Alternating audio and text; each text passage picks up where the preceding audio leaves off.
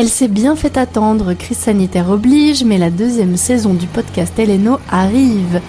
Enregistrée à distance avec le soutien financier du CNM et l'aide experte des équipes de Radio Néo au montage et à la réalisation, ce sont huit nouveaux épisodes que vous allez bientôt pouvoir découvrir chaque mois jusqu'à l'été prochain.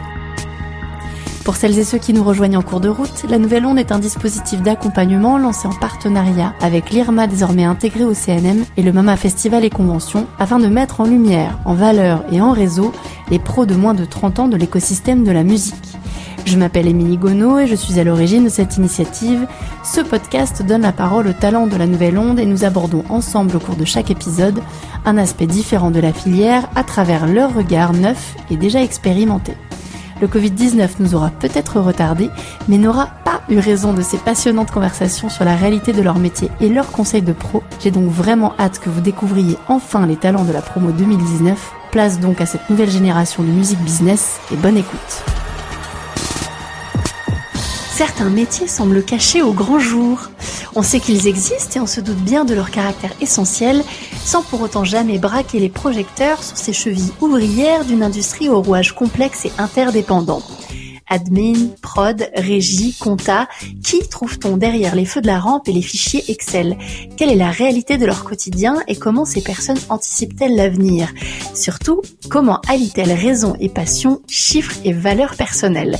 Voilà autant de questions, entre autres, auxquelles nous allons donner un nouvel éclairage et répondre avec des invités aussi solides que sémillantes. J'ai nommé Anaëlle Desbois, fondatrice et directrice d'Alpine Records, Justine Blanc, présidente et gérante de Colfame, Maud Montillon, administratrice de production et régisseuse de production, et Virginie Beg, régisseuse. Bienvenue à toutes les quatre dans ce sixième épisode de la saison 2 du podcast de la Nouvelle Onde. Bonjour. Salut Émilie. Bonsoir. Salut Émilie. Salut, salut. Donc c'est une émission 100% féminine ce soir, euh, ce qui n'est pas pour me déplaire. Du coup, on va commencer cette euh, inaugurer cette émission par la question euh, habituelle, à savoir est-ce que vous pouvez vous présenter euh, chacune euh, votre ou vos métiers, activités? Euh, donc je vais commencer. Je m'appelle Virginie Beg. Je suis régisseuse. J'ai plusieurs cordes à mon arc. Je fais de la régie de tournée, de la régie en événementiel, de l'accueil en salle. Euh, j'ai aussi fait de la prod en festival. En gros, euh, mon métier, c'est faire de la logistique, de la gestion d'équipe et du management d'équipe, un peu quel que soit le type d'événement sur lequel je travaille. Merci. Qui voulait prendre la suite de Virginie? Bah, Je peux y aller après puisqu'il y a une partie de mes activités qui rejoignent beaucoup celle de celle de Virginie. Eh ben, moi, je suis administratrice de production au début, ça veut dire que je suis beaucoup beaucoup en back office euh, avant les productions, pendant les prods et même après les prods forcément. Mais j'ai aussi toute une activité de régie de production aussi où je fais euh, de la tournée et euh, de l'accompagnement que ça soit d'enregistrement, de tournage, etc. Et tu es la grande mode Montillon, ce qu'il faut. Tout à fait. Faut oublier de dire qui tu es. C'est chouette, super. Justine? Eh ben moi je suis Justine Blanc. Je suis directrice administratrice euh, est chargée de production chez Coldfame, euh, qui est une structure de production de tournée qui est basée à Lyon. Euh, on fait tourner des artistes comme La Strain, Bandy Bandy, Johnny Carwash, Norma. Et on est aussi producteur du festival La Messe de Minuit qui a lieu à Lyon. Vous êtes toutes très occupées, Anaëlle? Eh ben moi, je m'appelle du coup Anaëlle Desbois. Je suis la cofondatrice d'Alpine Records, qui est euh, une maison d'artistes éco-responsables basée en Haute-Savoie, à Annecy. Et nous aussi, on accompagne euh, les artistes et on produit des tournées en France, à l'international. Euh, on fait aussi un peu de label et on produit un festival qui s'appelle Inda Mountain en coproduction avec Révasson et le brise-glace, la SMAC d'Annecy. À côté de ça, je suis aussi administratrice de Grand Bureau et de la FDMA, la Fédération des développeurs et des managers d'art. Voilà. On rappelle que Grand Bureau, c'est... Le réseau pro des musiques actuelles d'Auvergne-Rhône-Alpes. Et notre partenaire sur la nouvelle onde. Voilà, Exactement. Super. Euh, voilà, ben je, je, pense que vous ne chômez pas. Du coup, ma, ma première question pour vous, c'est juste histoire que les gens qui nous écoutent comprennent un petit peu euh, vos métiers au quotidien. À quoi ça ressemble une journée ou une semaine euh, type euh, pour chacune d'entre vous, euh, Anaëlle? Il n'y a pas de journée ou de semaine type. En fait, c'est tous les jours des nouvelles choses et il n'y a pas un rythme classique en fait. On peut à la fois faire de l'administration, à la fois faire de la production. Euh, moi, je fais aussi de la diffusion. Euh, tout dépend en fait. Chaque journée est différente euh, en fonction de ce qui est le plus pressant entre guillemets ou ou les projets qu'on a décidé de monter et sur lesquels on a décidé de travailler. Donc ça dépend vraiment des, des jours. J'imagine c'est aussi l'intérêt du truc. Maude, toi? Je plus sois la réponse de ma collègue, mais euh, pour être un tout petit peu plus précise, peut-être euh, quand on me demande concrètement ce qui arrive toujours, en fait, quand on me demande ce que je fais, euh, mais qu'est-ce que tu fais en vrai Moi, en, administration de production, je fais à la fois du droit, beaucoup de droit, puisque mmh. c'est des, contrats de, de, cession de droit pour le mmh. coup, et aussi beaucoup de contrats de travail, donc du droit de la propriété intellectuelle, notamment pour les enregistrements, tout ça et tout ce qui est droit social, donc pour la, la gestion des, des, des, salariés. Il y a aussi une grosse part de, de budget, de budgétaire, euh, de, de gestion, de suivi, de comptabilité. Euh, après, il y a toute une part de logistique, euh, vraiment de, de, contact avec tous les partenaires qu'on peut avoir sur, sur des événements culturels, des événements artistiques, euh, quels qu'ils soient, ou même des, des, des tournées. Et, et, après, il y a bien sûr sur la régie, euh, mais je vais laisser Virginie parler de la régie. Euh, elle, elle, en parlera peut-être euh, aussi bien, si ce n'est mieux. du coup, Virginie, toi, ta journée type? Oh, après, j'ai aussi envie de parler d'une chose. Hein. Moi, depuis un an, vu que je suis uniquement technicienne et intermittente, euh, mon année depuis un an, c'est vivre d'amour et d'eau fraîche. faut le dire. Ouais, ça, c'est ma façon très positive de le dire, mais je pense que c'est important de le rappeler qu'on est euh, plusieurs dizaines de milliers d'intermittents au chômage depuis un an et qu'on ne sait pas trop ce qu'il va advenir de nous dans les prochains mois. Mm. Je, je rebondis là-dessus tout de suite. Il faut savoir qu'à l'année, on est 100 000 intermittents. Depuis la création de l'intermittent, c'est hyper stable. On n'a jamais été ni plus ni moins. On est 100 000 intermittents par an. Mhm. Et qu'il y a eu un rapport des députés sur l'intermittence. Déjà, à ce jour, là, il a été publié en mars, mhm. on a perdu 30% d'intermittents. C'est énorme. Alors que l'année blanche est même pas finie. Mhm. Ouais, ça, ça va être euh, effectivement un gros, gros sujet en espérant qu'il soit pas euh, on va dire euh, malmené politiquement, ce qui n'est pas sûr. Et du coup, par rapport à, à, donc vos quotidiens euh, d'intermittenteux, c'est c'est-à-dire que oui, avant le Covid, ça ressemblait à quoi euh, C'était ah. du nomanisme, c'était c'était beaucoup de choses, j'imagine, Virginie. Oui, avant le Covid, moi, mon activité, surtout depuis les trois dernières années, c'est 80% de tournée. Donc, mmh. il y a toujours enfin, en fait, quoi que je fasse, que je sois en prod sur un festival, en tournée, sur un événement, pour moi, il y a vraiment deux phases. Il va y avoir la phase prépa, mhm. où là, je suis chez moi, vu que j'ai pas de bureau et que je travaille pour plein d'entreprises différentes, et la phase terrain, où là, je vais forcément être en déplacement. Donc, soit c'est de la tournée et je vais faire euh, un jour une ville, ou c'est un festival et je vais partir euh, deux semaines, un mois euh, sur le site du festival pour montage, exploitation, démontage. Bah, après, une journée type en en tournée, euh, tu arrives dans la salle, tu décharges ton poids lourd, t'installes ton matériel technique, tes artistes arrivent, t'accueilles tes artistes, tu manges. Quand même. Tu fais des rép... Ah, mais attends, ah, manger, c'est hyper important. Si on mange mal, un concert se passe mal. Ah. En sachant que souvent, on mange du hachis parmentier quand même. Ancien, ah, pas, avec, pas avec les groupes avec qui je tourne et avec les riders que j'écris. Ouais, on note, on note, on note, c'est très important. Moi, il écrit, dans mon dernier rider, il écrit en gros, le catering est le meilleur moment de la journée. Ah oui. Et alors, petite blague, moi, quand j'ai travaillé aussi dans, dans, des salles, en fait, en prod, en accueil dans des salles, mhm. et en plus, avant de faire des régies d'ailleurs. Et euh, en général, les riders de, de 3 km, euh, chez moi, ça commence mal. Mais ça ah promet. Mais non, très court, très concis, très sympa, en disant juste qu'on aime bien manger, quoi. Oui, si c'est court, c'est top. Mais j'ai déjà eu, sans blague, je vous dirai pas le nom du groupe parce que c'est un grand groupe français, un rider. C'est pas une blague, hein, 35 pages. Oh ils, écrivaient quel saucisson fallait acheter, quel vin fallait acheter, à quelle température fallait qu'il soit.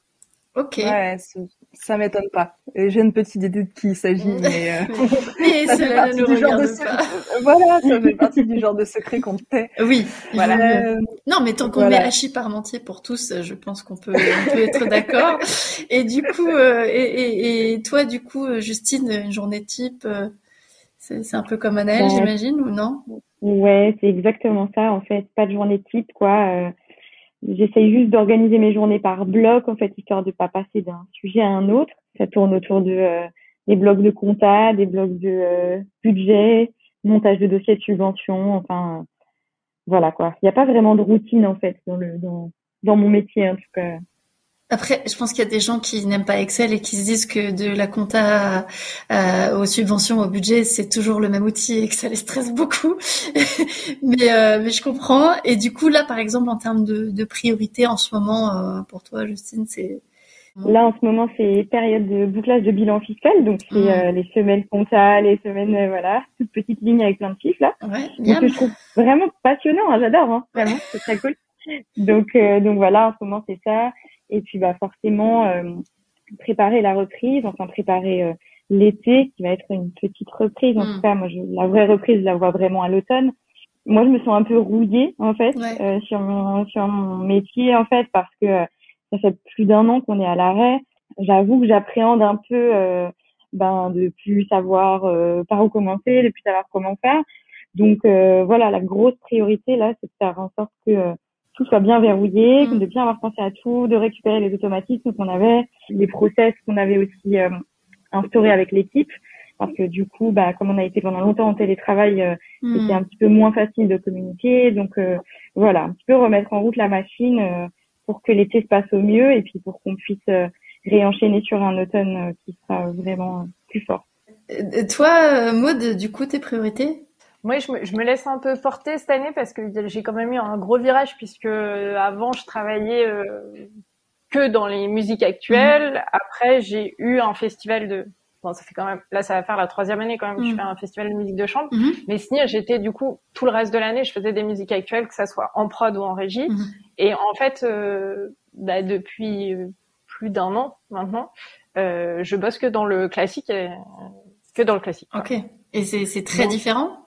Dans la prod, euh, non. Mhm. Et j'ai la chance d'avoir une formation classique, euh, moi, au niveau musical, artistique. Du coup, je, je peux suivre euh, ça. Mais au niveau de l'engagement, etc., c'est pas la même chose. Les partenaires, c'est pas du tout la même chose. Enfin, j'ai récemment eu une discussion auquel Enfin, ça ça m'a complètement frustrée parce que j'étais avec quelqu'un qui se posait des, des questions, enfin une, une chargée de diff en fait, qui se posait des questions sur le truc et tout. En fait, je pouvais pas lui répondre tout simplement parce que je suis pas de ce milieu. En fait, Mhm. moi, ça fait dix ans que je suis dans un autre milieu, donc j'ai toutes les réponses aux questions auxquelles elle, elle a posées, Mhm. mais pas dans Mais ce milieu-là. Mais pas pour elle. Oups. Du coup, exactement. C'était et du coup, enfin, j'ai moins de plus-value qu'avant. Alors Mm. après, je pense que ça va beaucoup plus vite parce que, bah oui, le métier, en fait, dans les compétences, on, on les a, Mm. mais dans les, les connaissances, le réseau et tout, c'est quand même euh, petit à petit que ça se reconstruit et tout. Et voilà. Et aussi, moi, pareil que les autres, j'ai pas fait de spectacle depuis un moment, Mm. donc euh, je je sais pas quelles peuvent être mes priorités en fait. Ouais. Elles peuvent être. Moi, je comprends.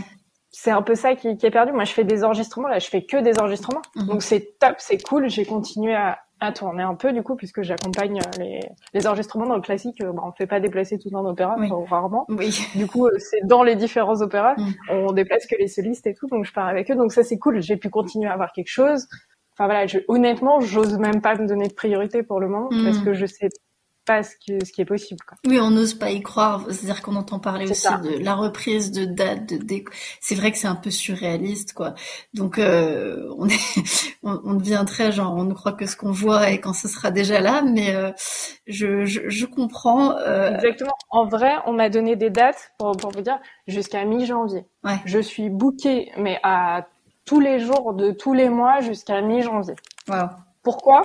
Tout simplement parce que tout le monde sait qu'ils peuvent me les faire sauter quand ils veulent. Ouais, ouais, ça y est. En novembre, j'avais un très gros truc de prévu. Mhm. Il y en a une partie qui a sauté. On m'a même pas prévenu que c'était annulé. J'ai eu la Ah, prod quatre jours après au téléphone. Ouais. Mais en fait, la prod, mais elle est super, la prod. Mais elle en pouvait plus. Enfin, c'était son 15e truc annulé en même temps. C'est des prods de 250 personnes.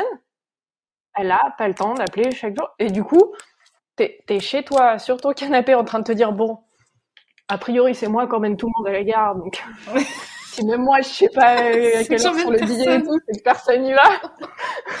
tu te dis que c'est annulé, tu vois. Ouais, ouais, ouais, ouais. Je vois. Tu pars du principe que c'est annulé, sauf si vraiment, dis vas-y tout de suite, c'est là maintenant. quoi. Ouais, d'accord. C'est quand même humainement hyper difficile, je trouve. Ouais.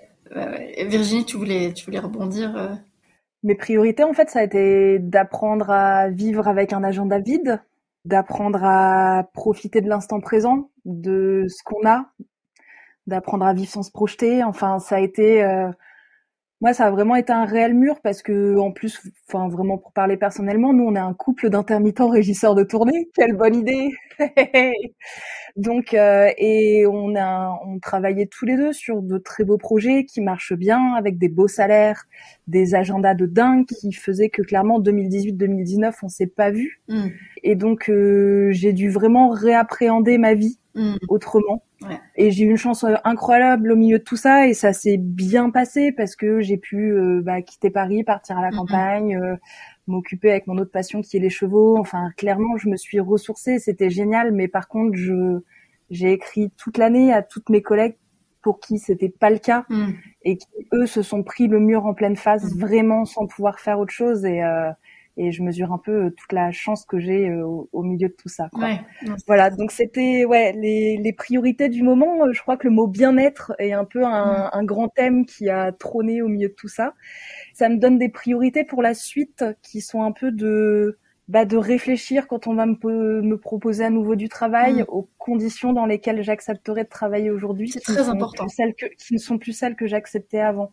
Voilà, c'est mes priorités pour moi, c'est changer comment je travaillais pour que je sois toujours autant passionnée par ce que je faisais, mais pour autant que je perde pas la vie que j'ai découvert euh, pendant cette année de pause. Oui, oui, que ce soit pas juste une parenthèse, mais quelque chose qui, qui permette d'aller bah, mieux et dans le sens plus loin en fait.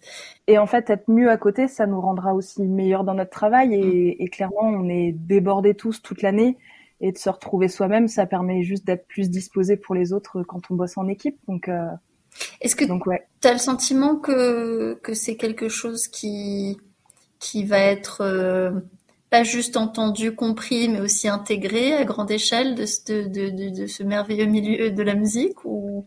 Je suis pas sûre. En fait, euh, j'ai l'impression qu'en tout cas pour les intermittents, pour tous mes collègues, on est un peu tous sur ce point de vue-là, hmm. et qu'en même temps, on a tous pu un rond. Donc, euh, on va aussi être capable d'accepter plein de choses financièrement qu'on n'aurait peut-être pas accepté mm. depuis quelques années. Et en face de nous, on va avoir des entreprises qui sont en grande difficulté financière. Mm. Enfin, j'ai aucune idée de ce que ça peut donner. Wait and see, surprise, surprise. Ouais, c'est ça. C'est ça, mais il faut qu'on arrive à tous le prendre euh, sur le bon pied pour qu'on reparte tous ensemble. En mm. fait, c'est vraiment ce que j'espère. Euh, toi, Anaëlle, du coup, par rapport à tout ça, parce que toi, t'es chef d'entreprise aussi.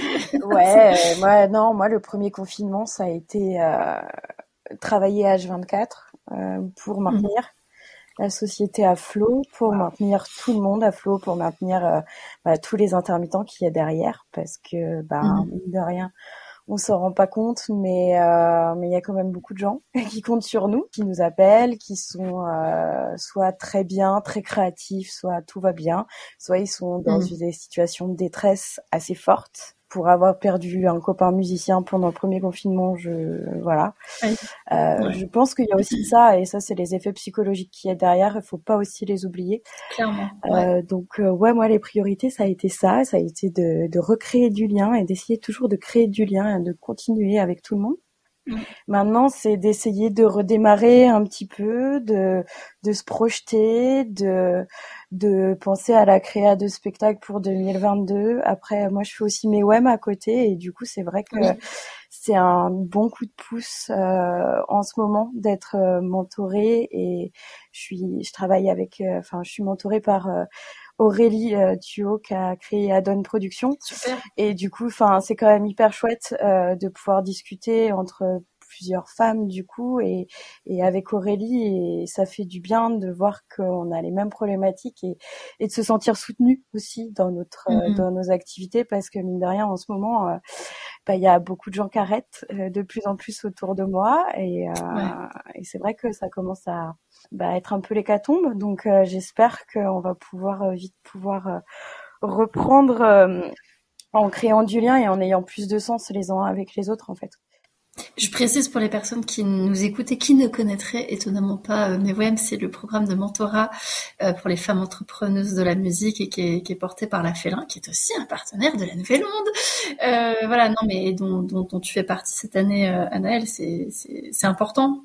Euh, d'avoir de ne pas être isolé en fait et de, de pouvoir euh, discuter de tout ça. Mais du coup, dans, dans, ces, dans cette espèce d'étrange période que l'on vit, est-ce que il y a des, des, des, choses qui vous ont donné, petites ou grandes hein, d'ailleurs, qui vous ont donné le, le plus de satisfaction voilà, que ce soit récemment ou en général, euh, qu'est-ce qui, qu'est-ce qui fait que vous dites ah, j'ai pas perdu ma journée, Justine?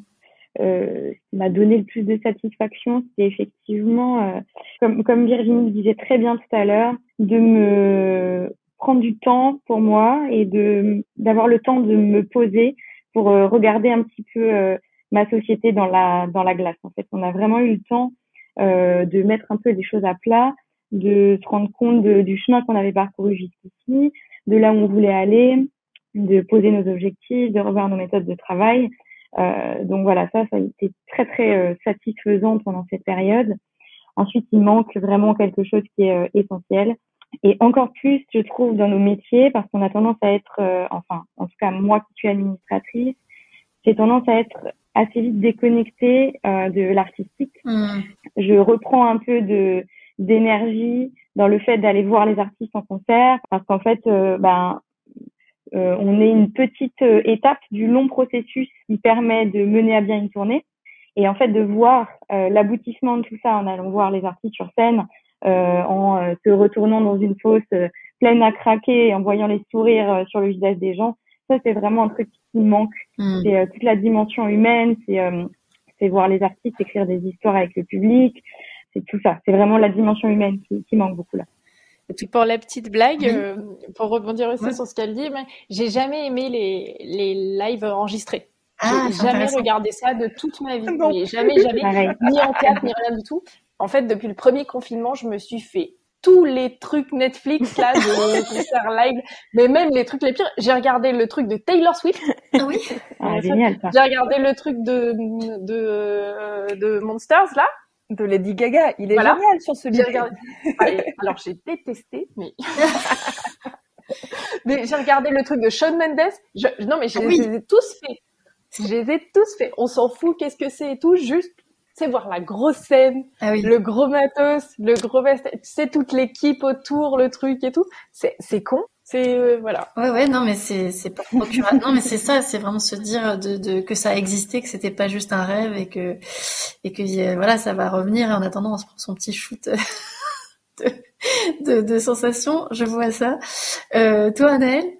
Moi, euh, les derniers concerts, concerts streamés, mais où j'ai pu participer en tant que public, ça fait du bien, mmh. vraiment. Et là, on va en enregistrer trois dans un dans une ancienne église euh, là ce week-end et euh, j'ai vraiment mhm. hâte de revoir les groupes, de les revoir remonter sur scène et de retrouver cette cohésion, euh, même si c'est que pour nous, mais euh, fait vraiment du bien. De, on se sent ressourcer une fois que on, on peut voir des, des concerts quand même mine de rien. Oui, parce que je pense que on dirait que ce, ce, ce gros manque a fait euh, passer au, au, dernier, enfin en arrière-plan cette idée que tiens, euh, ben, ça va être un super concert parce qu'on prend on prenait ça un peu pour acquis. Mais ce qui me donne la satisfaction, c'est que j'ai bien bouclé mon, mon budget, c'est que j'ai bien bouclé mon truc, alors qu'en fait, je veux juste voir des concerts. Mais euh, ouais. Euh, toi, Virginie, qu'est-ce qui te en ce moment, profession... enfin, professionnellement, je... enfin, c'était le néant, donc j'ai pas grand chose à répondre. Mais vu que j'ai méthodiquement préparé le podcast en prenant des notes, en fait, ça me fait hyper sourire de, de lire ce que j'avais noté. Et tu vois, moi, mes satisfactions au boulot, tout à l'heure, on parlait de tableau Excel. Et ben, je fais aussi des milliers de tableaux Excel en régie. Et ma grosse satisfaction, genre sur des trucs de gestion d'équipe où tu as 500 personnes à gérer, c'était de faire des immenses plannings qui s'affichaient en énorme dans le bureau et que tout le monde soit là, waouh, il est trop bien ton je trouve facilement trop le créneau auquel je travaille. Ça, c'était le bon genre de mini kiff qui me manque trop. oui, comme quoi.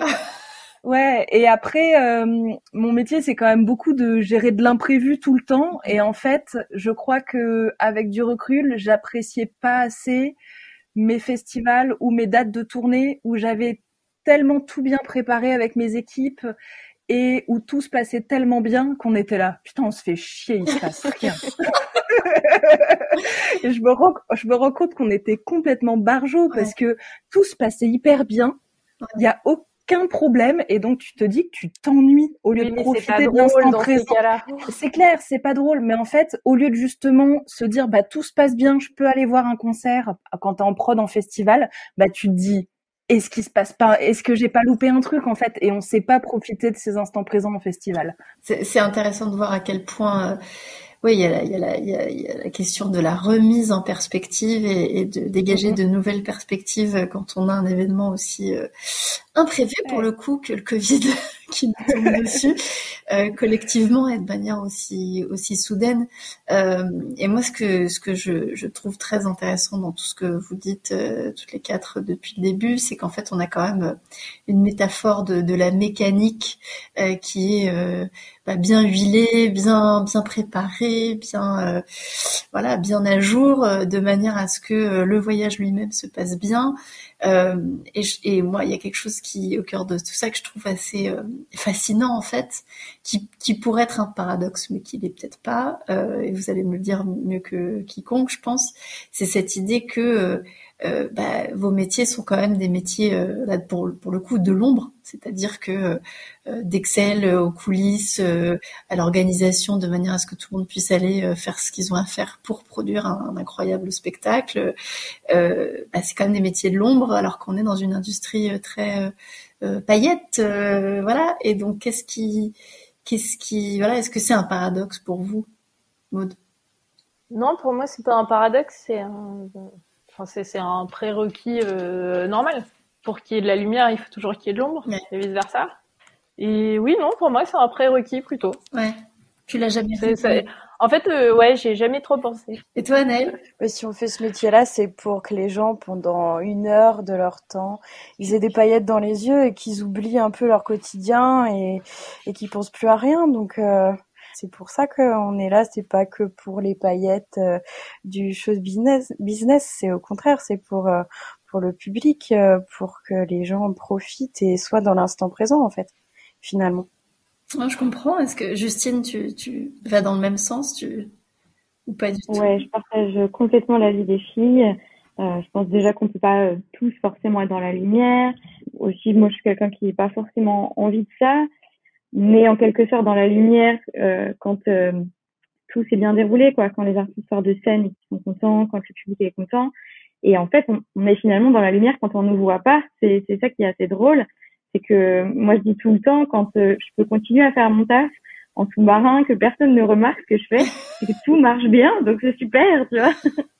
Ah, c'est intéressant parce que du coup c'est que le succès rejaillit sur toi euh, par ricochet, justement si on n'a pas besoin de se demander euh, qu'est-ce qui s'est passé parce que ce se serait mal passé. Ouais, c'est intéressant. Et toi Virginie? Et bah ouais, je rebondis sur ce que disent les filles. Moi, j'apprécie vachement le côté où d'être un pilier sur lequel euh, les artistes peuvent compter en fait, quoi qu'il se passe. Je, je sais que nous sommes toutes et tous des rouages indispensables pour que le show ait lieu. Et surtout, euh, bah moi, j'ai commencé par être sur scène et c'était pas fait du tout pour moi. Tu faisais quoi? Et bah, je faisais du hula hoop sur scène avec une DJ. voilà, c'est le truc un peu le plus improbable. Et en fait, euh, bah, c'est comme ça que je suis devenue régisseuse. C'est vrai? Et comment on passe du hula hoop à, à la régie? Et ben donc euh, j'ai rencontré, euh, j'ai rencontré, enfin je suis devenue pote avec euh, avec cette DJ. On, je faisais du, enfin à la base j'étais sa babysitter. L'histoire n'en finit plus. L'histoire n'en finit plus. et encore je ne vous dis pas tout. Il y a des choses qu'on ne peut pas révéler au grand public. Et, donc j'étais sa babysitter et je faisais du hula hoop avec ses filles pour m'amuser. Et puis elle m'a dit ah c'est trop bien ce que tu fais, mais tu fais des spectacles, bah ouais, vas-y viens en faire sur scène avec moi. Donc j'en ai fait sur scène avec elle. J'ai eu la chance de jouer sur des grands festivals. Enfin j'ai fait du La à Solidays quoi. C'est genre waouh amazing. Et puis bah sauf qu'en fait euh, artistiquement je bloquais parce que je suis quelqu'un de d'assez introverti et que et que ça me prend énormément de temps pour développer mon côté artistique et créatif, mais dix fois plus de temps que tous mes autres potes avec qui je faisais ça à l'époque. Je m'en rendais bien compte, quoi. J'avais mes dix trains de retard, c'était la cata. Par contre, dès qu'il fallait organiser un truc pour tout le monde, number one, j'étais là. Et donc, euh, ben, un jour, le tourneur euh, de, de cette DJ euh, m'a proposé de devenir sa régisseuse. Énorme. Voilà. Et t'as dit oui. Bah évidemment, c'était trop bien. On m'a dit attends, pars avec ta pote, prends le train, tu t'occupes un peu de tout et puis on te paye pour ça. J'ai fait waouh, c'est trop cool. oui, je vais le faire de toute façon, autant être payé. ça tombe bien. Bon voilà et puis et puis bah j'ai découvert le métier, j'ai fait une formation, enfin voilà, mais ouais ouais, c'est trop cool. C'est trop cool le métier, il m'est tombé dessus, c'est mhm. assez génial. Waouh, et, pareil pour euh, pour euh, toi, Justine, le métier t'est tombé dessus ou c'est un cheminement euh, complètement différent pour euh, quand tu as commencé, quand tu es arrivé là-dedans? Eh ben écoute, moi c'était un sacré coup du destin, j'ai envie de dire. Je savais que je voulais travailler dans la musique sans trop savoir vraiment vers quoi je voulais me diriger. En fait, j'ai monté un petit festival en Haute-Savoie avec avec des potes à moi. C'est là que j'ai rencontré mon futur associé, donc Jean-Noël, euh, qui est chanteur du groupe La Strain, voilà. Et euh, en fait, il m'a envoyé un mail un jour parce qu'il voulait être programmé sur le festival. Et euh, on est devenus euh, potes, ça a vraiment matché entre nous. Ouais. Euh, il m'a proposé de venir travailler pour lui parce qu'il venait de créer donc sa boîte, Call Fame.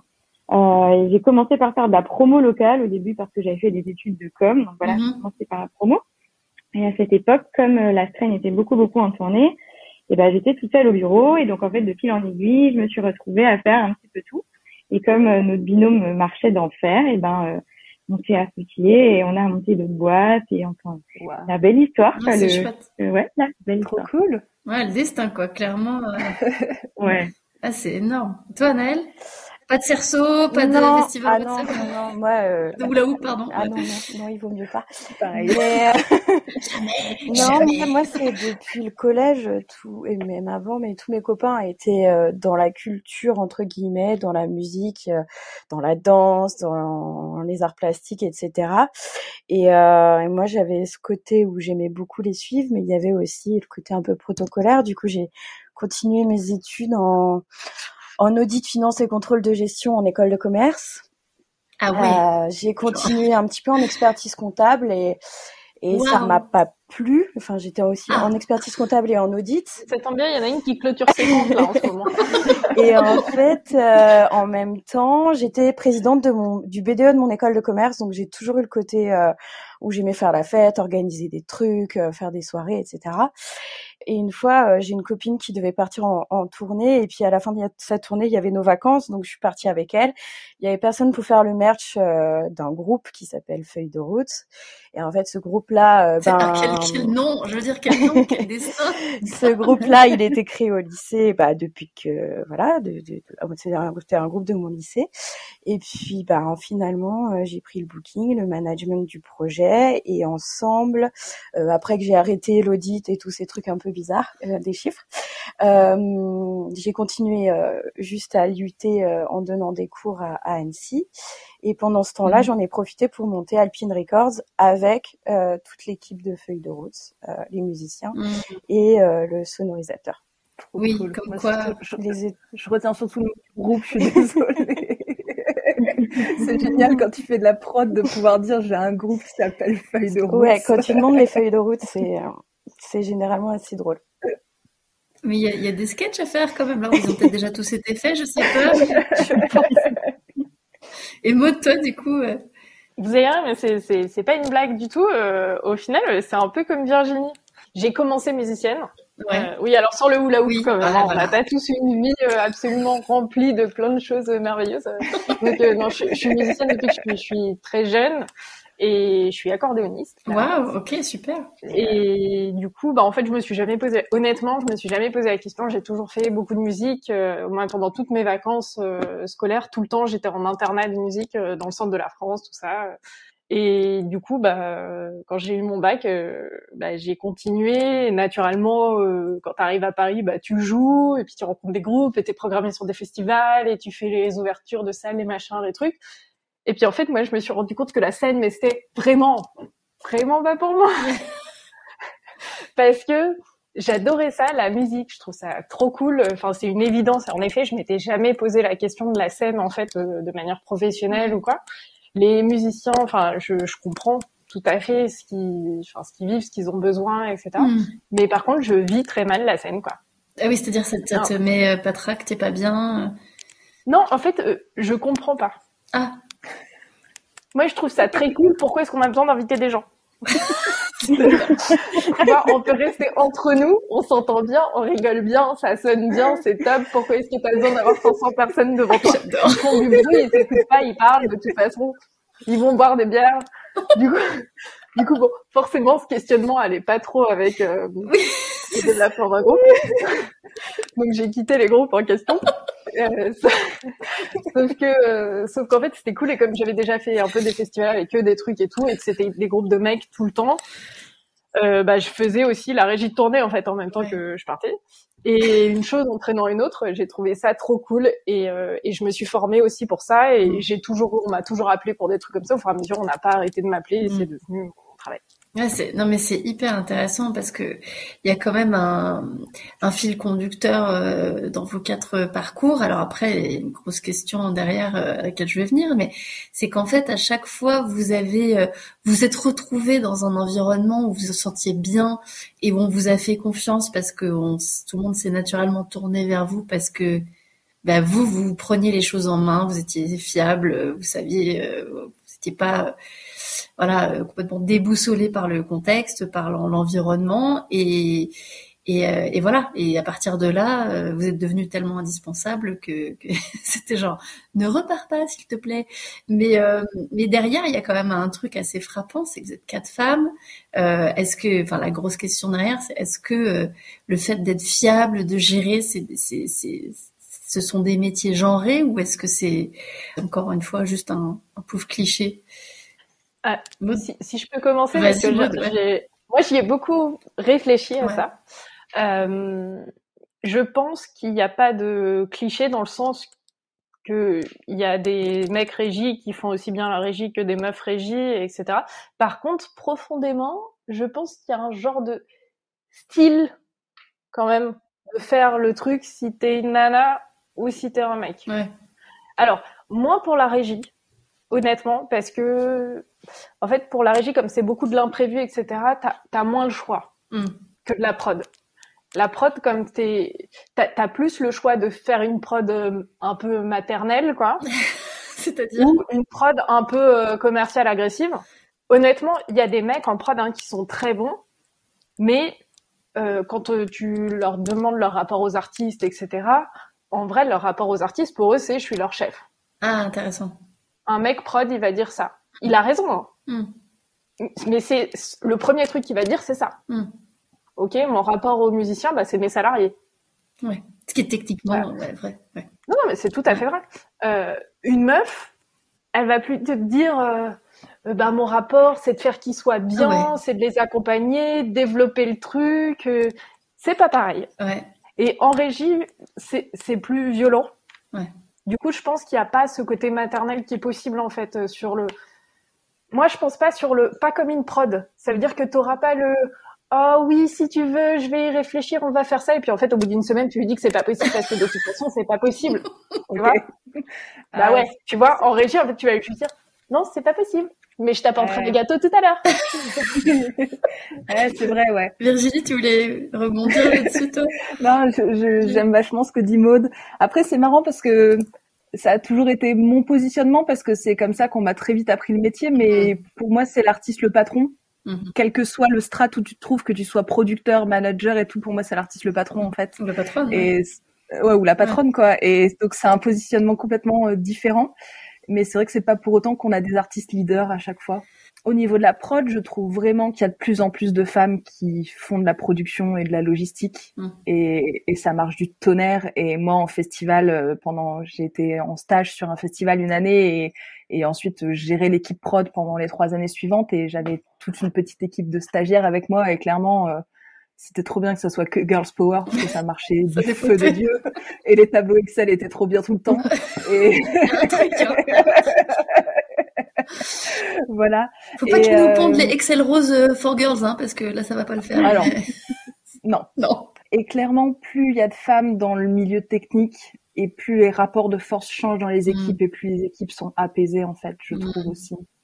Je pense qu'on, enfin, voilà, il n'y a pas de genre pour les métiers, mais ça change vraiment les comportements dans, au global. En fonction de l'équilibre, euh, l'équilibre, ouais, c'est intéressant. Ouais.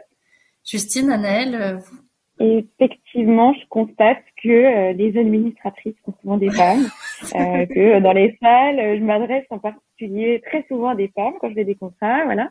Mais euh, je sais pas du tout comment l'expliquer. J'avoue mm. que j'ai pas de réponse à ça. Bah c'est vrai. Moi, j'avais compilé des chiffres pour une table ronde euh, sur les femmes justement Mama 2019 et euh, effectivement, ce qui était assez flagrant, euh, c'était que tout ce qui était entre guillemets petites mains, donc compta, ce qui est vraiment associé, hein, même si au contraire c'est genre super important, mais ce qui était associé à l'orga, aux petites mains, au, côté effectivement très organisé.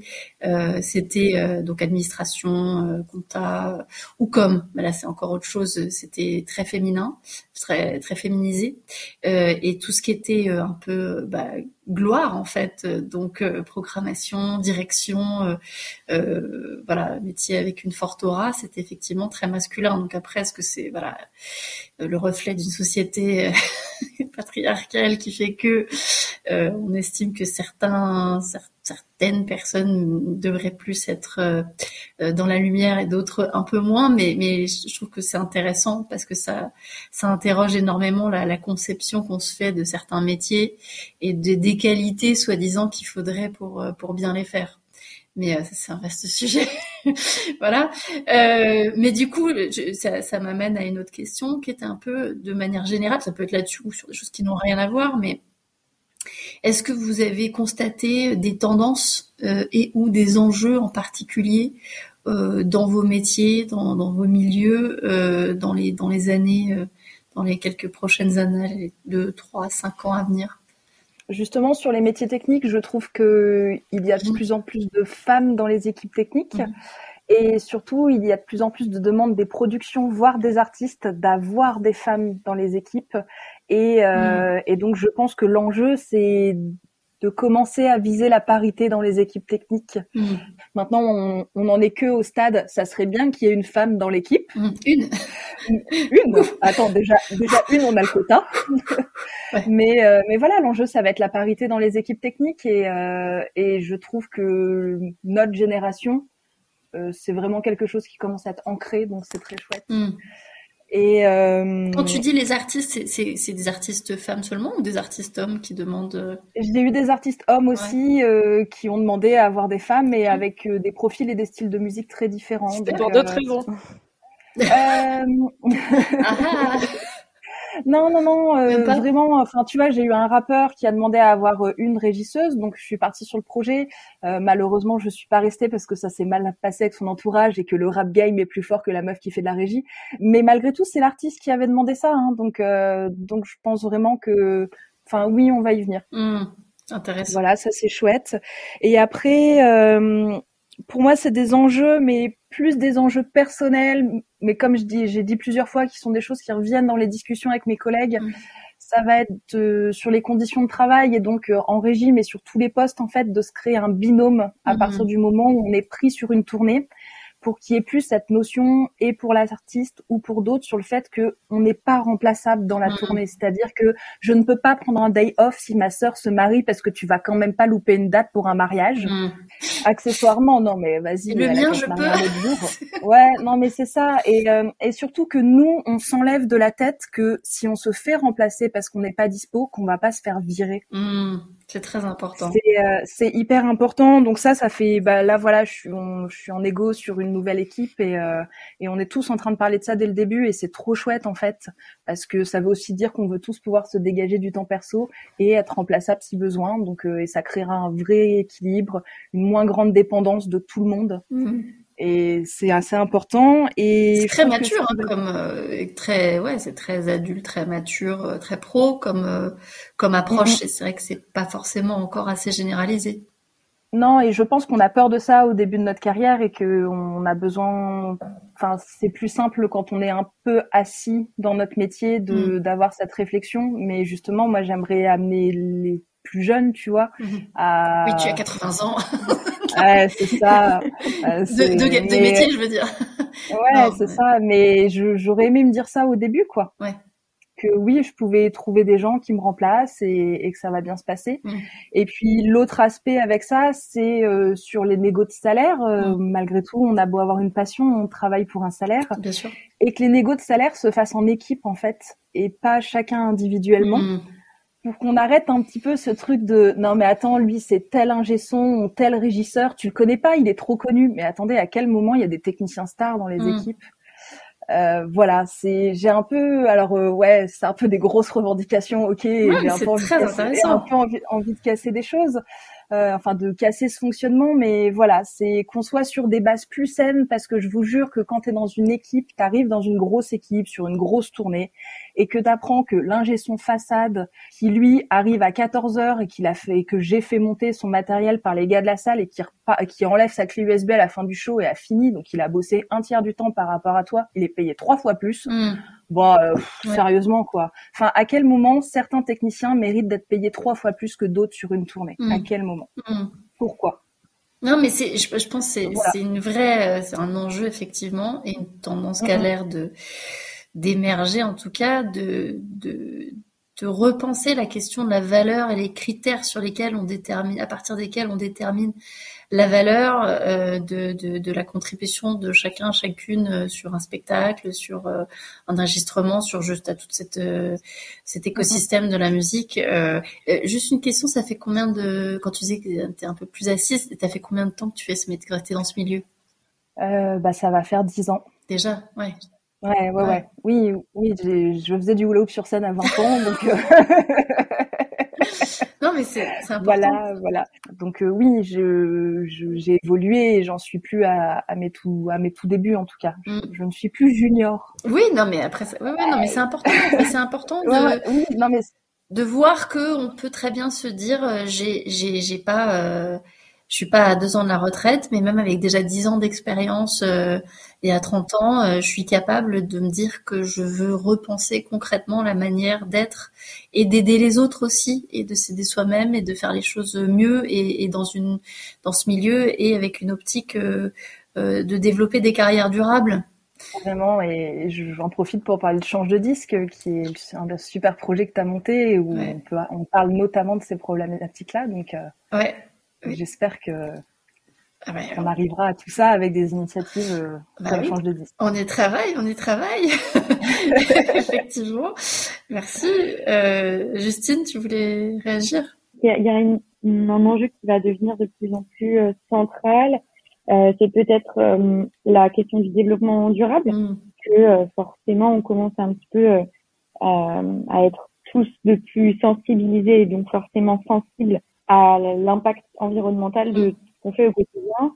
Euh, nous, on s'interroge de plus en plus forcément et on en parle aussi, on réfléchit à ça de plus en plus en équipe mhm. sur euh, l'impact environnemental des tournées. Forcément, c'est un nouveau modèle qu'il va falloir repenser mhm. parce que ça touche forcément à la mobilité des artistes, à plein de choses, plein de, de détails logistiques comme euh, l'utilisation des groupes électrogènes sur les festivals, l'utilisation du, du, plastique. Enfin, tout est vraiment à revoir, le moindre détail est à repenser. Donc ça, ça paraît assez euh, titanesque comme ça, mais je pense que c'est de plus en plus vers ça qu'on va se diriger, vers les, les tournées vertes, les festivals verts. Euh, et d'ailleurs, ce sera, je pense, ce type d'événements et ce type de tournées qui seront, euh, à mon avis, à, à moyen, long terme, euh, soutenu par euh, les, les, pouvoirs publics et les mm-hmm. subventionnaires des, euh, sociétés civiles, hein, forcément. Donc euh, voilà, je pense que c'est un gros gros chantier et qu'il est temps de s'y euh, attaquer. C'est intéressant d'autant plus qu'effectivement il y a des il y a des collectifs, enfin il y a déjà beaucoup de, de gens qui font un certain nombre de, de choses. On a euh, Arviva, on a euh, Musique Declares France maintenant, on a aussi euh, le Shift Project. Enfin il y a, il y a, je sais avec mon accent français, mais euh, il y a il y a beaucoup de il y a il y a beaucoup d'initiatives aussi individuelles parce qu'il y a une prise de conscience euh, bah, collective, euh, mais au niveau de chacun, chacune, que c'est effectivement euh, bah, tant qu'à faire le moment de repenser tout ça, plutôt que de se dire bon, bah, on a eu une parenthèse et on repart. Donc ouais, ok. Oui, Anaëlle, toi de ton côté? Bah, Nous, c'est déjà des sujets sur lesquels on a travaillé depuis qu'on a créé la société. Donc on a déjà mis pas mal de process en place au niveau éco-responsable. On y réfléchit beaucoup. Euh, tous nos mmh. riders euh, sont éco-conçus. On a des gourdes. On donne 1% de notre chiffre d'affaires à 1% pour la planète, qui est euh, une, une, fondation qui a été montée par le cofondateur de Patagonia et qui est basée mmh. pour le siège Europe à Bluffy, donc en face du, de où on est situé à Annecy. Mais c'est vrai qu'on y a d'autant plus réfléchi, même dans euh, avec les artistes, euh, c'est hyper important. Nous, on les met en lien vraiment dans ces sujets-là. C'est eux qui réfléchissent à quelles avec lesquelles associations on va donner euh, le pourcent qu'on donne pour la planète. On veut vraiment les inclure dans, dans le process.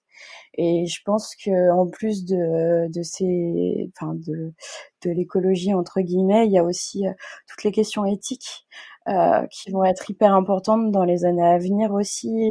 Euh, donc je pense que euh, il va y avoir aussi des, enfin c'est peut-être à nous aussi de, de se poser les bonnes questions aussi quand on est chef d'entreprise au niveau éthique dans le spectacle parce que c'est c'est hyper important quoi et d'être dans la transparence.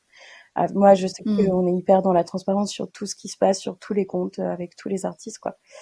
Oui, c'est un peu comme, une coopérative. Euh. Pas loin. En fait, on a les valeurs de l'ESS, mais sans être estampillé par l'ESS, puisque euh, c'est euh, ça coûte cher. un joli paradoxe. Euh, et puis, euh, et puis c'est des labels qu'il faut remonter chaque année. Et, et, on a monté une charte éthique et on pense qu'on n'a pas forcément besoin d'être estampillé ESS pour avoir les valeurs. Euh, c'est, c'est nos choix après. Bah, ouais, non, mais si vous les mettez, enfin, je veux dire, il n'y a rien de plus concret que les actes. Hein, donc, euh, voilà, euh, qui a besoin d'un label si jamais on le fait déjà euh, très concrètement euh, qu'il faille payer pour quelque chose qu'on fait déjà. Euh, ouais, non, mais c'est intéressant parce qu'effectivement, au-delà même de la question du durable, euh, de l'harmonie et de, il y a la question effectivement de, de l'éthique qui renvoie à des valeurs fondamentales de bah, la, culture, le partage, le principe même de, de, de nos vocations respectives, de, de la répartition euh, de la valeur et du pouvoir dans, dans nos sociétés et dans notre écosystème professionnel. C'est très intéressant. Cette, euh, ce que ce que tu disais notamment aussi sur euh, la transparence. Voilà, l'information c'est une forme de, de pouvoir et c'est pas parce que on, on, dit les choses que ça veut dire que on perd du pouvoir. Si les artistes sont informés, c'est c'est une bonne chose au contraire, parce que ça veut dire que ça rend un, un rapport de force euh, plus équilibré, plus harmonieux. Et du coup, ça fait, ça crée des, des, relations professionnelles plus, plus équilibrées, plus partenariales en fait que hiérarchiques, on va dire. Et toi, Maud, sur euh, sur des Moi, je, je plus sois les belles paroles de mes collègues. non, après, ce que ce que je voudrais rajouter peut-être, c'est que on, on, est dans un milieu où il y a beaucoup beaucoup d'ego. Mm pour plein de raisons. Moi, je pense que ça fait partie des prérequis. C'est pas quelque chose que je condamne parce que je pense que ça fait partie des prérequis pour être dans ce milieu aussi, tout simplement parce que c'est tellement dur. Ouais. Il y a, il y a, des choses vraiment tellement dures. Et pour euh, parler des artistes, par exemple, bah moi, je vais vous dire, moi, j'étais mal sur scène. Mm. Ça, me, j'arrivais pas, tout simplement parce que moi, je ne pense pas que moi sur scène, je mérite qu'il y ait euh, 1000 mm. ou 3000 personnes ou 300 000 personnes qui m'applaudissent, mm. tu vois, ou, ou, qui veuillent me voir, ou, ou, même que je veuille me représenter à ce moment-là. Mm. Donc il faut une part d'ego. Par contre, euh, hors de scène, ça fait quand même partie de la personne. C'est pas euh, tout d'un coup, bon bah c'est vachement pratique quand c'est devant tout le monde pour gérer le stress, la tension, la difficulté des choses, de regarder à 3000 endroits en même temps, de répondre à tout. Enfin, euh, et puis sortie de scène, finalement, le mec, faudrait qu'il soit, euh, non, je suis un mec comme tout le monde, tout va bien, bien sûr. non, c'est pas possible en fait. Bon, par contre, oui, non, c'est, on peut pas tout leur demander. Enfin, c'est, c'est, ça serait ridicule. Mais ce que j'aimerais bien quand même, c'est que chacun, parce qu'il y, y a le contraire aussi, hein, il y a l'administratrice aussi qui qui en fait euh, c'est grâce à elle que la structure de prod vit quand même, hein. mhm. grâce à une administratrice quoi. Le, je parle pas de l'admin de prod parce que c'est encore notre métier, mais mhm. vraiment de l'administratrice de la structure quoi, euh, ou de l'administrateur. Mais en effet, ce soit en genre féminin. Voilà. Il n'y a pas de genre masculin. et ben franchement, cette meuf là, souvent, c'est la première à, à, être au fond de la salle comme ça. Le, le mec, il va quoi qu'il se passe, elle va un peu s'écraser, elle va dire non mais c'est rien, mais non mais je suis là pour t'aider, mais de toute façon non mais moi c'est pas important, mais non c'est pas grave. En fait, de tous les côtés, j'aimerais bien que chacun se mette dans la place, à la place de mmh. l'autre un, tout petit peu plus et que on, on, soit un peu plus conscient de nos interdépendances mmh. euh, à la fois en termes de fonction et en termes euh, humains aussi. Mmh. Et de lumière et, d'ombre, en fait, de rééquilibrer un peu.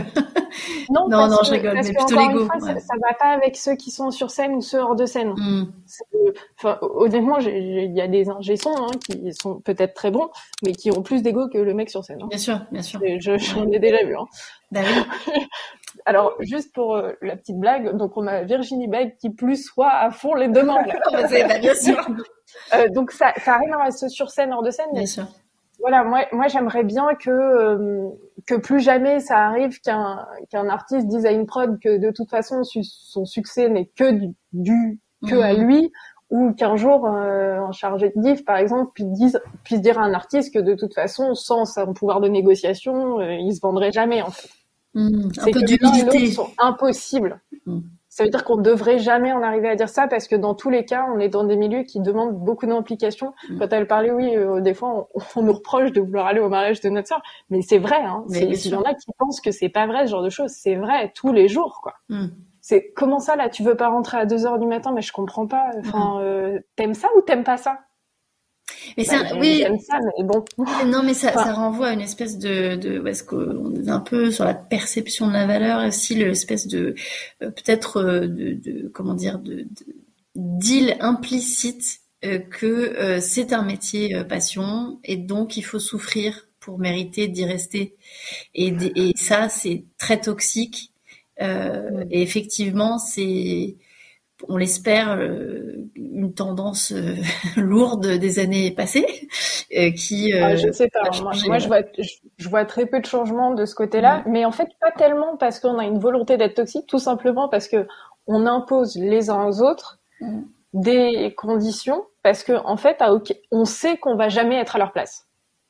Et en mm. fait, il y a quelque part dans nous qui se dit, mais de toute façon, lui, il a voulu être artiste, ou il a voulu être danseur, ou il a voulu être truc. Du coup, enfin, c'est son problème. Hmm. Or, non, il faudrait que je, moi, mon rêve, c'est que vraiment euh, chaque euh, chaque prod, elle se mette à la place de chaque personne de son staff hmm. et vice versa que que l'artiste il se mette à la place de chaque personne qui l'accompagne aussi en tournée et tout. Oui, oui, bah, oui, un peu, ouais, un peu plus dans, ouais, je sais pas si c'est le mot empathie, mais d'être plus à l'écoute et, et, plus humble en fait euh, les uns avec les autres. Et, et côté euh, côté euh, on va dire prod admin pur, euh, est-ce qu'il y a des, des, tendances aussi qui relèvent de je sais pas le cadre juridique ou autres qui, qui, qui sont intéressantes à, à, observer ou, ou, auxquelles il va falloir faire attention ou, ou pas plus que ça? Écoute, je pense au crédit d'impôt, surtout sur l'aspect très très économique de, de, des tournées. Euh, ça, c'est vraiment un enjeu qui va être capital pour nous, les producteurs de tournées, mm. euh, parce qu'on sait que ce crédit d'impôt, il a été prolongé jusqu'en 2024 mm-hmm. et que c'est euh, un petit peu ce qui nous, euh, ce qui nous permet de vivre, quoi. Ensuite, on ne sait pas ce qu'il advient et donc euh, s'il disparaît, là encore une fois, il va falloir revoir un petit peu nos modèles économiques, quoi. Donc. Ok, crédit d'impôt. Non, c'est pour voir un peu le cahier des doléances. ok, quoi d'autre, Virginie, toi? Il y a la fameuse année blanche, mais aujourd'hui les revendications, elles vont même sur euh, le, enfin la refonte actuelle du chômage. Hein. Mmh. C'est mmh. la revendication politique aujourd'hui quand on choisit de s'engager, elle est plutôt, elle se situe là en tout mmh. cas avec euh, le mouvement euh, de l'Odéon et tout ce qui va avec. Ben, c'est déjà pas mal. Est-ce que je peux faire un petit moment idéal politique Vas-y Maud, tu es libre. C'est en fait, pendant le premier confinement, du coup, j'ai relu plein de trucs, euh, tout ça, et en effet, il y avait tout, enfin, beaucoup d'actualités euh, sur les revenus universels, tout ça, qui me, qui, qui, qui me sont venus en tête. Et euh, étant, euh, enfin, je fais de la prod, donc j'aime Excel, je suis intermittente. Donc en fait, j'ai un Excel qui planifie, mais sur deux ans, hein, mon intermittence au jour le jour, mon taux, etc., l'évolution de mon taux. Je vérifie. D'ailleurs, je suis la haine de Pôle Emploi. Hein. à peu près une fois tous les deux mois, ils se plantent sur mes calculs, donc je leur refais les calculs, je leur renvoie, ils sont obligés. De... Ils me détestent. Hein. Mais bon, bref, c'est mon petit kiff personnel. Mais en fait, on est, on est en train. Il y, a, y, a, des gens aujourd'hui, il y a des politiques qui sont en train de travailler sur le revenu universel et qui trouvent pas les leviers qu'il faudrait pour, mm. en fait, parce que le, problème du revenu universel, ce qu'on dit, c'est que les gens n'auront pas d'incitation à travailler. Mm. Mais en fait, ces gens-là ne connaissent pas l'intermittence. Oui. L'intermittence est un système qui est tellement bien fait mm. qu'en fait, tu as juste assez de leviers pour te permettre de pas trop tricher, en tout cas, et en même temps de devoir travailler au moins ce qu'il faut. Ouais. C'est un système qui est très bien pensé, qui est aussi hyper égalitaire, parce qu'en fait, le, le, minimum de l'intermittence, euh, plus ou moins, il est à, bon, ça, ça, dépend en plein de trucs, mais bon, on va dire qu'il est à 1002, 1003. Mm. Et le maximum, il est à 3004, un truc comme ça. Attention, on parle d'allocation. Hein, oui. Il est à 3000 cas, quelque chose comme ça. Ça veut dire qu'on a une échelle, en fait, qui est de 1 à 3. Mmh, mmh, mmh. Oui, pas de 1 à 47, quoi. C'est pas possible. Exactement. Enfin, là, aujourd'hui, on est plutôt de 1 à 100 000 hein, dans la société de manière générale. Donc, de 1 à 3, c'est hyper égalitaire. Je fais un grand appel à tous les politiques aujourd'hui. Je me dévoue, si vous voulez, même pour vous donner une partie de mon intermittence, euh, enfin de mon temps d'intermittence, attention, hein, pour euh, vous expliquer comment ça marche. Déclarez, s'il vous plaît. Mais en fait, le revenu universel, on l'a déjà en France c'est l'intermittence. Ouvrez-le à tout le monde. Mm. C'est carrément faisable. Et en fait, qu'est-ce qu'on va voir? Tout simplement On va voir se développer des économies euh, complètement parallèles, en fait, des circuits qui ne sont pas rentables dans la vie, mais qui sont rentables au niveau de la société, mm. de la planète, du bien-être, et qui remplacent des choses qu'on a monétisées aujourd'hui et qui ne marchent pas. Mm. C'est très intéressant. J'ai résolu tous les problèmes de la société grâce à l'intervention. Ben voilà, bravo. Ben merci euh, Maud, t'as raison. Non, non, mais ce qui est intéressant, c'est qu'il y a euh, un certain nombre de, de, de, de, discussions déjà il y a quelques années sur euh, tous les milieux un petit peu euh, qui réfléchissent à l'avenir du travail, donc des gens qui viennent plutôt des grosses entreprises et pas forcément du milieu de la musique, et qui de temps en temps, au détour d'une petite voilà, promenade en dehors de leur milieu d'études habituel découvrent ce régime de l'intermittence et disent mais en fait c'est vrai que c'est super adapté euh, au monde moderne avec euh, les gens qui changent d'entreprise tout le temps, euh, qui font pas toute leur carrière au même endroit, qui vont être slasheurs, slasheuses, qui vont vouloir changer de métier avec des ruptures de parcours et c'est c'est effectivement très intéressant. Après effectivement l'objectif maintenant c'est d'arriver à, à voir ces discussions dans les milieux où un certain nombre de choses se décident mais voilà je crois que ton message a été, euh, en tout cas je l'espère, bien entendu. Merci Maud. Et toi Anaëlle, euh, sur les... Euh, la loi de sécurité qui a été passée. Tu as parlé de sécurité. Oui, non, mais c'est parce que bah, maintenant on a le, port d'armes à feu est autorisé dans les salles de concert et dans les festivals pour les forces de l'ordre en civil. Même hors service. Même hors service. Donc, c'est-à-dire que même si une personne, par exemple, euh, boit plusieurs verres, ce qui arrive quand même globalement quand on fait la fête, il peut... Faut équilibrer les recettes. voilà, il peut faire usage de son arme à feu en plein festival ou en plein pleine salle de concert. Euh, donc aux États-Unis, on est en train d'essayer d'arrêter le port d'armes et en France, c'est un peu l'inverse entre guillemets. Les lois euh, sont hyper euh, liberticides en ce moment et euh, et je pense qu'il y a, enfin qu'il faut réfléchir à, ce qui se passe quand même à ces niveaux-là parce que ça commence, enfin c'est ça fait peur quand même que des hommes puissent être armés en, dans des contextes de fête comme ça où un geste peut déraper très vite quoi. Donc, mmh. euh... Oui, il y a des mouvements de foule, mais je pense en plus, c'est-à-dire que entre ça et euh, tout ce qu'il y a pu y avoir de frais euh, supplémentaires avec Vigipirate, avec euh, de sécurité pendant le Covid, euh, ça, ça, enfin, je pense qu'au niveau de l'équilibre même euh, d'une économie et des assurances, j'imagine que ça devient un peu compliqué à gérer. Mais je pense que du compliqué. coup, il y aura moins d'événements culturels parce que il y a aussi de mm. plus en plus de normes qui contraignent euh, mm. à ce niveau-là aussi. Enfin. Et c'est une tendance, à ton avis, qui va, qui va aller dans, bah, qui va évoluer comment? Je sais pas. En tout cas, pour le moment, on a essayé de monter des projets par ici. Et, les mairies ont peur, euh, sont frileuses. Ah. Donc, euh, j'espère que qu'il y en a quand même qui vont maintenir des événements et qui vont continuer. Mais c'est vrai mm. que de plus en plus, il y a des annulations, trois quarts de l'été qui est déjà annulé, quoi. Donc. Euh. Et c'est plus pour des raisons sanitaires ou, de sécurité Les deux, je pense. Financière aussi. Grosse, gros point d'interrogation. Pas très bien. Euh, c'est bientôt la fin de cette émission quand même. On y arrive. Euh, c'est, en termes de, bah, sous peine d'annulation potentielle, mais c'est quoi un peu les l'actu, les gros rendez-vous euh, pour vous respectivement euh, dans les semaines slash mois à venir, Justine? Euh, bah écoute, je t'avoue que oui, effectivement, au vu du contexte, du contexte, on n'a pas d'actu brûlante, enfin du moins aussi brûlante qu'on voudrait quoi. Mais on a quand même tous nos groupes qui sont en tournée cet été, euh, avec des, des, jolies dates sur les festivals euh, maintenus. Merci beaucoup, qu'on va bientôt annoncer. Ouais. On a aussi deux belles prods parisiennes à venir, mais ça sera plus sur la fin d'année. Bandit Bandit à la maroquinerie en décembre, la Strain à l'Olympia, mais ça sera en mars 2022. C'était un report, non de, de, de, report, de report? Un, re, un report, un report de report. Oh, c'est tout, ça va. voilà, un, un, petit report. euh, voilà, et puis on a aussi deux prods à Lyon euh, cet automne, All Them Witches à l'épicerie moderne et Black Midi euh, aux subsistances. Voilà, si on arrive à maintenir tout ça, on sera déjà super content. Ouais. Et le festival euh, La Messe de Minuit, au final, vous n'avez pas trop de visibilité sur l'automne? Cette année, on a pris le parti de se dire que euh, n'essayez pas de remonter une édition euh, comme le contexte était encore incertain ouais. et qu'on prenait peut-être le temps de maturer un autre format pour l'année prochaine. Mmh. Euh, voilà, l'idée c'est aussi de se dire qu'on peut se faire plaisir, changer de format, de lieu, envisager plein d'autres choses. Euh, voilà, on va réfléchir à quelque chose, mais on voulait pas le faire dans l'urgence mmh. et surtout on voulait pas que le format du festival soit contraint par euh, la situation sanitaire. Mmh. Ah, c'est intéressant. Ouais, bah, bravo, super. Euh, Maud, toi? Euh, Moi, je, je continue euh, ma lancée dans... J'ai rendez-vous avec les députés. dans ma reconversion, non, dans ma reconversion dans le classique, mais si, si j'ai vachement plus de chances de rencontrer des députés là-bas. C'est pas faux. Euh, du coup, je commence à l'Orchestre de chambre de Paris la semaine prochaine. D'ailleurs, je suis très excitée en tant que, enfin, en faisant la prod, voilà, donc Mhm. mm -hmm. euh, chargée de prod euh, pour eux. Super. Euh, donc je vais faire euh, là jusqu'à bah, jusqu'à juillet, jusqu'à fin juillet -hmm. avec eux.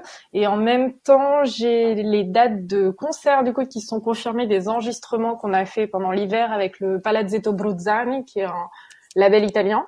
Que bello. Euh, voilà, euh, qui, qui, est vraiment top. Enfin, on a des, des super. Euh, des, des, des, des, super programmations. Et d'ailleurs, ce qui est très drôle, c'est qu'en fait, je vais faire la régie pour le Palazzetto Bruzzani sur des dates où l'orchestre de chambre de Paris, où je suis embauchée par l'orchestre de chambre de Paris pour faire la prod.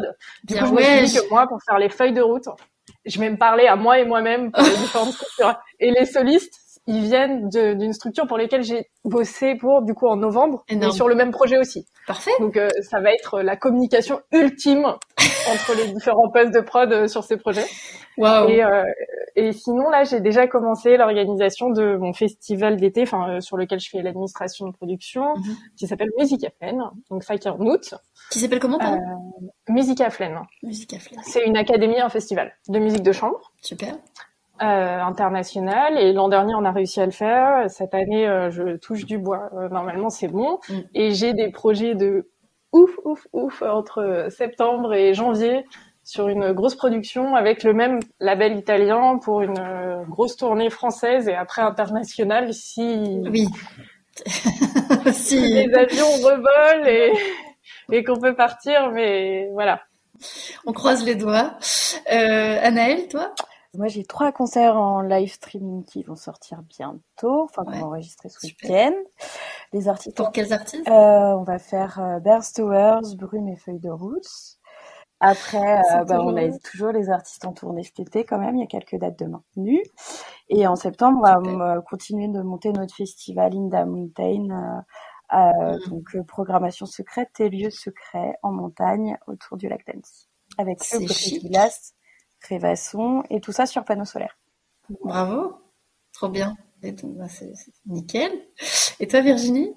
Eh ben, je crois que mon projet le plus brûlant euh, n'a rien à voir avec la musique. et euh, je suis en train de développer une plateforme en ligne avec euh, mon enseignante d'équitation et j'espère qu'on arrivera à sortir ça pendant l'été. Je suis donc en train de développer un site web et de la filmer et d'être sa femme de l'ombre. c'est très bien, très bien, très bien. mais c'est trop chouette, donc donc j'adore. Et, et puis bah on a eu notre fin de tournée avec Jeanne Dead qui a été tronquée l'hiver dernier. Mm. Euh, on a chevauché chez le Tigre en faisant des concerts à 17 ou 18 heures euh, mm. quand il y a le couvre-feu et puis on nous a dit bon non rentre chez vous. Donc euh, on va finir ça à l'automne prochain et on, ah si on a une date le 23 juin au printemps de Bourges pour un side project avec elle et voilà. Sinon, euh, mon actu musique est, est, très calme pour l'instant. J'attends avec impatience que le téléphone sonne et les filles n'hésitez pas à m'appeler moi. voilà, le, c'est un peu, c'est loin à reprendre, mais je sens que s'il commence à se passer des choses. Après, j'ai un peu peur de l'embouteillage culturel. Je sais mm. voilà, c'est vrai qu'on n'a pas parlé de ça, euh, mais l'embouteillage culturel fait que ouais, j'ai peur qu'on m'appelle pas tout de suite pour des projets tellement d'autres projets qui ont déjà des équipes ont encore besoin d'avoir lieu. Mmh. voilà. Ouais, c'est un enjeu à court terme, mais euh, qui va avoir un impact. Ouais, euh, euh, qui va avoir un impact à moyen terme, hein, mmh, mmh, sur deux trois ans, je pense tous les tous les tous les projets, tous les liens de pour les personnes qui nous écoutent des projets que que tout le monde a évoqués ce soir sont sont, sont dans l'article dédié sur le site de, la nouvelle.com et puis euh, il y a toujours euh, bah, vos portraits, vos réseaux sociaux donc euh, si les gens veulent vous suivre, c'est fait pour.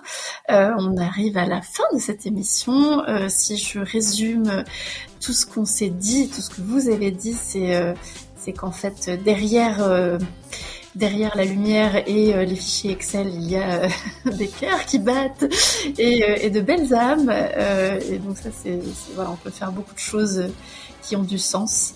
et c'est vous êtes peut-être au meilleur endroit pour le faire.